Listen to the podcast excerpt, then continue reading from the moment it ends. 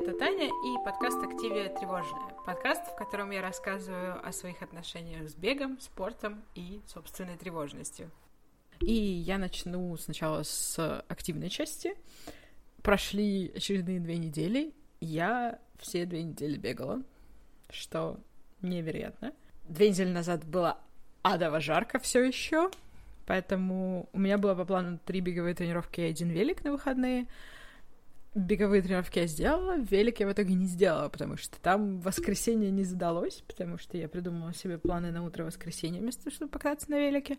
А днем, когда решила, что уже можно покататься, сначала у меня разболелась голова, потом, когда голова прошла, пошел дождь. И я оказалась не готова ехать кататься на велосипеде в ливень. Поэтому велик был задвинут немножечко, так у меня получилось э, три беговые, стандартные 8 километров, 24 километра в неделю. Это, конечно, не очень много, но я хочу сказать, что было адово жарко. Я реально вставала в 5 утра, чтобы пойти побегать, и даже в 5 утра было стрёмно, и я снимала футболку и бегала в топе, и даже в топе иногда было стрёмно. И в 5 утра парк полон людей, потому что позже уже просто невозможно нигде находиться. Но жара ушла от нас, наконец-таки. На прошлой неделе была отличная, приемлемая со всех сторон погода. Дождь по утрам не идет, идет иногда после обеда, но мне это уже не важно. Я бегаю по утрам, поэтому на прошлой неделе я пробежала целых 35 ну, 11 километров больше уже тоже неплохо. И я сделала даже одну тренировку на ускорение, причем она прошла, на мой взгляд, очень даже ничего. Я не скажу, что я прям совсем упахалась, и в воскресенье я еще сделала такую по нарастающей, то есть каждый, каждый километр у меня был быстрее предыдущего. Должен был быть. У меня был там один небольшой провал, конечно, но в целом э, получилось неплохо. И вот в воскресенье я перевалила за 100 километров в июле. Мне, конечно, надо, чтобы полторы тысячи к концу года сделать сильно больше 100 километров в месяц бегать, но... Ну вот на этой неделе я думаю, что я увеличу сильно июль. Надеюсь на это. Э, вроде нам обещают, что будет теплее, но вроде как бы теплее днем, а ночью нормально, чтобы утром можно было бегать. Хотя вот в воскресенье я поспала подольше и пошла бегать в 9, и в 9 уже было там в районе 20 градусов, и, конечно, уже было не так легко, и я там пробежала почти 11 километров. Короче, лето — испытание немножко просто в 5 утра вставать уже надоело. С учетом того, что я работаю из дома, я могу вставать в 6.30, чтобы идти бегать. Эти полтора часа, конечно, я добивают. А, кстати, про работу из дома. У нас на работе сказали всем привитым выходить в офис. Я себе сделала небольшую отсрочку, потому что я сейчас э, главная по надзору за бабушкой, потому что родители все еще в отпуске, но они возвращаются через две с половиной недели. Так что через две недели я выхожу в офис, Видимо, на какое-то обозримое будущее. Пока удаленка не планируется. Так что такие дела. Буду ходить в офис. Меньше сна, больше МЦК. Посмотрим. В общем, из тренировок к Чикаго у меня уже 207 километров я набегала. А, мне кажется, мне все еще кажется, что это очень мало, очень мало, очень мало. Я надеюсь на то, что московский полумарафон, который перенесся на конец августа, по-моему, случится, потому что забег в Питере в августе произойдет. Там поставили новые ограничения про то, что нужно принести ПЦР или прививку, вот, но поскольку у меня у родителей прививки есть, у родителей уже вторым словом Pfizer поставлен, они заряжены антителами по самое не могу, вот, надеюсь то как бы нам поучаствовать в забеге это вообще никаких проблем. Я бы на самом деле еще на ночной зарегистрироваться, потому что я люблю бегать ночной. Это такая моя личная фишечка. Если говорить про антитела, я, кстати, сдавала тесты антитела, и там сейчас э, вот это меня очень сильно раздражает, потому что у меня есть несколько тестов на антитела, и они все в разных единицах измерения. И вот этот последний, он в каких-то международных единицах BY, я какие-то статьи там читала по количеству этого всего. В общем, у меня почти две с половиной тысячи этих антител. Сколько их было в прошлый раз, четыре месяца назад, неизвестно, потому что предыдущий тест был в каких-то, хрен знает, каких единицах измерения, и там было просто написано больше 250. Ну, как бы теоретически две с половиной тысячи больше 250. Математике это не противоречит. Вот, ну, в общем, какая динамика у моих антител, мы не знаем, вот, но сейчас их, в принципе, нормально. Я так посмотрела, что, типа, ну, это тоже как бы хрен знает откуда инфа, но что, типа, если больше полутора, можно пока не перепрививаться. Я с радостью, если мне кто-нибудь скажет, что вот, Таня, вот при таком уровне надо идти перепрививаться, я пойду перепрививаться. Пока что-то мне не очень хочется лежать э, сосисочкой целый день.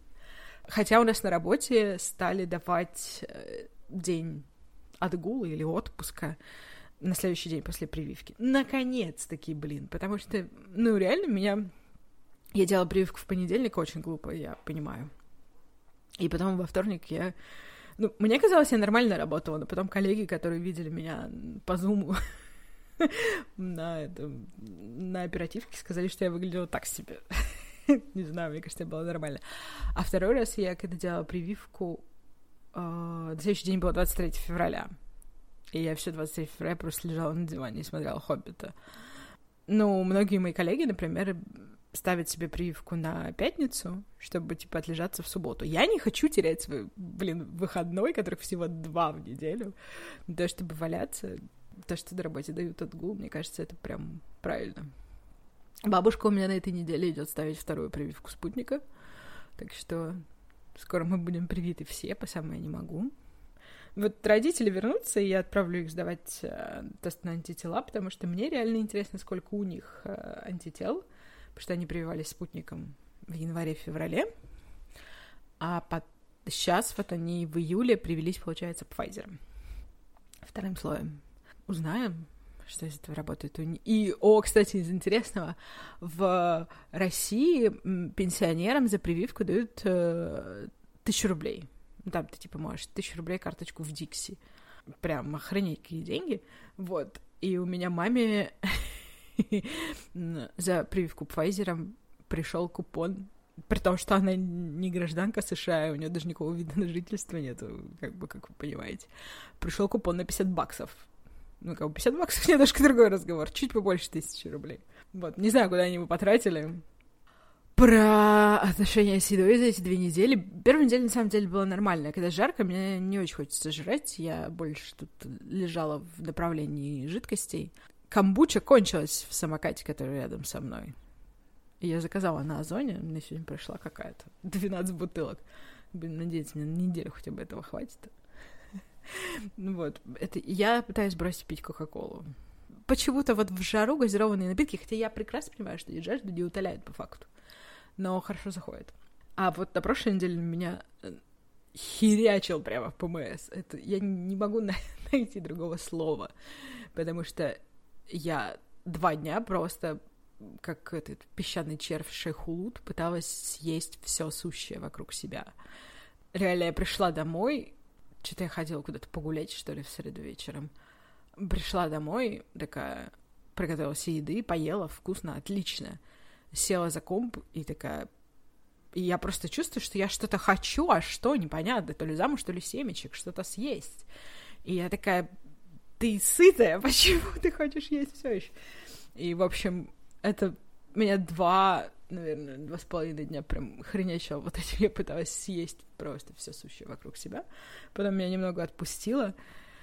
Но теперь у меня какое-то ужасное состояние в животе, потому что я реально ела все, что было не приколочено. И я ощущаю себя прямо до сих пор мерзко. Еще когда ты вечером на нажрешься или и еще и винище выпьешь, утром бегать тяжело в 5 утра по жаре. В общем, ПМС пришел и меня прямо било лопатой по голове в очередной раз. Такая, такая вот тема.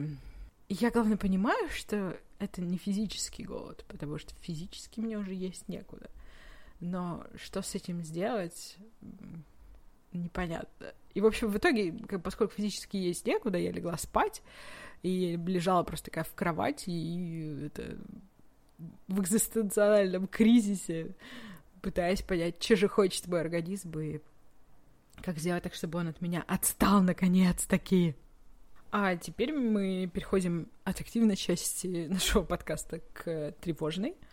А, две недели назад, прямо перед записью предыдущего эпизода, а, в моей жизни произошло одно событие, которое меня потрясло до глубины души, будем использовать такое клише, моя натура неудавшегося инфлюенсера, нуждающегося в валидации своих эмоций со стороны других людей, очень хотела срочно записать эмоциональный и драматический выпуск, но я в какой-то веке решила использовать голову и ограничиться обсуждением вопроса с парой друзей.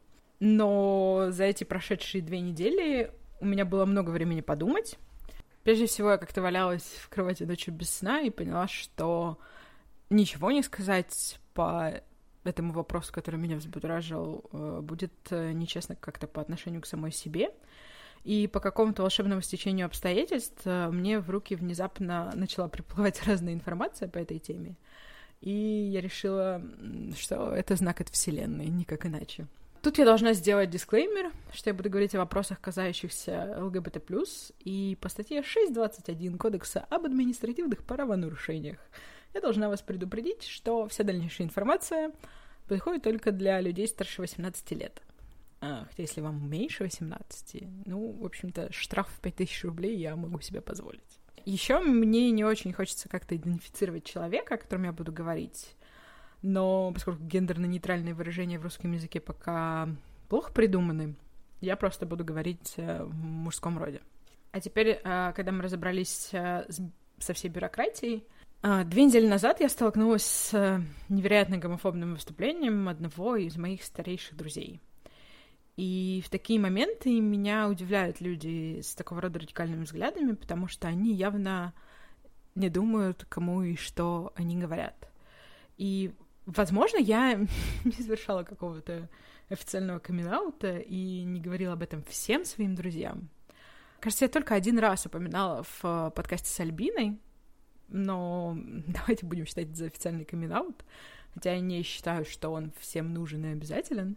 Я бисексуальная женщина, и теперь, когда я это сказала, вы можете представить, что я почувствовала, когда человек, которого я знаю без малого 20 лет, сказал мне, что такие люди, как я, ненормальные, их надо лечить, и им нельзя позволять иметь и воспитывать детей. Минут 30 у меня было ощущение, что мне просто пробили дыру в груди, и я буквально заставляла себя дышать, и я никогда не думала, что человек одного со мной возраста и примерно одного со мной воспитания может придерживаться таких взглядов. И я понимаю людей, которые жалуются на обилие ЛГБТ-персонажей в медиа и называют это проталкиванием повестки. Когда ты живешь в России, ты не видишь представителей ЛГБТ плюс а, вокруг себя а все новое всегда людей пугает. И это, конечно, не делает подобные взгляды менее гомофобными, но теоретически понятно, откуда у них растут ноги и что можно с ними сделать. Но здесь я столкнулась с тем, что человек отрицает современную медицину, которая говорит, что гомосексуальность не болезнь. И, кстати, ВОЗ исключила гомосексуальность из списка заболеваний только в 1990 году. Что, получается, когда я родилась, быть такой, как я, было и правда ненормально. И вот недавно, 23 июля, Всероссийский центр исследования общественного мнения опубликовал исследование об отношении к ЛГБТ+, и однополым бракам. И, честно, это потрясающий и пугающий кусок информации. Я оставлю ссылочку в описании эпизода, чтобы вы могли насладиться всеми цифрами. В меня, конечно, вселяет надежда, что 31% опрошенных считают, что сексуальная ориентация — это личное дело каждого. Почти треть считает, что как бы наплевать, с кем ты спишь. Это прекрасно. Но при этом лечить представителей ЛГБТ+, собираются 23%, и еще 11% считают, что их надо изолировать. Я сама себя к ЛГБТ+, э, никогда не относила. Ну, то есть я знала, что я бисексуальна. На удивление, я никогда не сомневалась в своей ориентации. Я первый раз влюбилась в мальчика, когда мне было восемь, и в девочку, когда мне было десять. Причем другие девочки из моей группы по гимнастике это, видимо, заметили и в издевку спросили меня, ты что, лесбиянка? Я не знала, что такое лесбиянка, и я спросила тогда свою единственную подругу, знает ли она, что такое лесбиянка. Она тоже не знала, Google тогда еще не изобрели, на этом наше исследование, собственно, и зачахло. Через пару лет, наверное, я узнала э, значение слова лесбиянка, и тогда же я узнала слово бисексуальный. И решила, что, ну вот, наверное, это я, потому что я продолжала испытывать симпатии и к парням, и к девчонкам. Но я никогда не относила себя к ЛГБТ плюс сообществу, ну, потому что я би. Быть бисексуальной женщиной проще, потому что это социально приемлемо. Патриархату нравится мысль о двух девушках в постели, и он всегда может списать это на эксперимент. С другой стороны, быть бисексуальной женщиной сложнее, потому что многие не воспринимают твою ориентацию всерьез. Твои отношения называют экспериментом, фазой и шутят о том, что у тебя, наверное, в два раза больше половых партнеров, поскольку ты можешь выбирать из двух гендеров. А еще есть бифобия, когда твои партнеры не принимают, что тебя могут привлекать оба гендера, и буквально просят тебя определиться, ты лесбиянка или гетеросексуалка. Но мне всегда казалось, что я не могу отнести себя к ЛГБТ+. Ведь, ведь мне было довольно просто. Я straight passing, то есть я не выгляжу как э, стереотипная лесбиянка. Большую часть времени я встречалась с мужчинами, и встречаясь с женщинами, я всего пару раз столкнулась с проявлением такой агрессивной гомофобии. Но в этом году я была в Штатах в месяц Прайда, и в Сан-Франциско, в районе, где живет ЛГБТ-община, между прочим, в Сан-Франциско самая большая доля представителей ЛГБТ плюс среди городов США. И я внезапно поняла, что я могу и хочу причислять себя к сообществу, и для этого мне даже не нужно никому ничего доказывать. Еще одним фактором, который побудил меня записать все эти мои размышления, было то, что одна прекрасная иллюстраторка, творчество которое я очень люблю, несколько недель назад совершила камин -аут, Ей 33 года, почти как мне, 32. Она замужем, и она поняла, что она лесбиянка. Если ее видео, в котором она все объясняет, э, выйдет в общий доступ до выхода эпизода, я оставлю на него ссылку. Но поскольку я поддерживаю на Patreon, я уже слышала и видела всю ее историю. И она заставила меня сильно задуматься. Она говорит о том, что она выросла в консервативно-религиозной семье, в консервативно-религиозной стране, и она даже боялась себе позволить подумать о своей ориентации, даже задуматься о том, что она может быть не гетеросексуальной. И я думаю, что это то, с чем сталкиваются многие представители ЛГБТ+. Гетеросексуальность и цисгендерность у нас в обществе идут по умолчанию. Гетеросексуальные люди не совершают камин -аут. Они просто живут, как жили. И поэтому мне кажется очень важным разговор о репрезентации ЛГБТ плюс в медиа, разговор о том, что норма — это не гетеросексуальность, и даже не гетеросексуальность и гомосексуальность, а норма — это целый спектр, потому что есть асексуальные люди, потому что если вы бисексуальны, то это не всегда 50 на 50. И даже если вас сексуально привлекают и мужчины, и женщины в равной мере, это не значит, что вы будете в равной мере вступать в отношения с мужчинами и с женщинами. Потому что кроме сексуальной ориентации еще выделяют романтическую ориентацию, которая говорит, собственно, о том, с кем вы хотите формировать романтические отношения. И это, знаете, мы не перешли еще даже к теории гендера. И если вы задаетесь вопросом о собственной ориентации, то интернет, конечно, полон придурков, но он еще и полон прекрасных людей. Э, например, я нашла э, мастер-дог, это такой документ, огромный документ, написанный некоторым коллективом людей. И этот мастер-док, он посвящен обязательной гетеросексуальности. Он написан для женщин, которые думают, что они могут быть лесбиянками. Но, в принципе, если вы как-то просто хотите позадавать себе вопросы о своей ориентации, я думаю, он подойдет всем. Возможно, есть что-то аналогичное написанное для мужчин, я просто не встречала еще. Это полезные какие-то размышления, вопросы, которые можно задать себе, чтобы понимать, кто ты есть. И, возможно, почитав этот мастер-док, вы сможете понять других людей, потому что они говорят о своем опыте и о том, что с ними происходило. Я никогда не сомневалась э, в своей ориентации и почти никогда не боялась в ней признаться. И я вступаю в споры с гомофобами, а, для того, чтобы следующие поколения не сомневались и не боялись. Чтобы тем, кто сомневается и боится сейчас, было э, немного проще.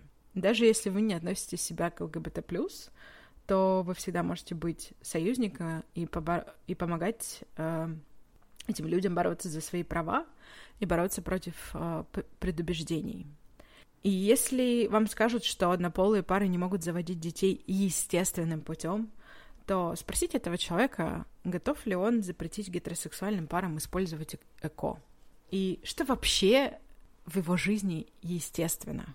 Потому что я не думаю, что машины, самолеты и смартфоны, в которые мы смотрим по несколько часов в сутки, естественны.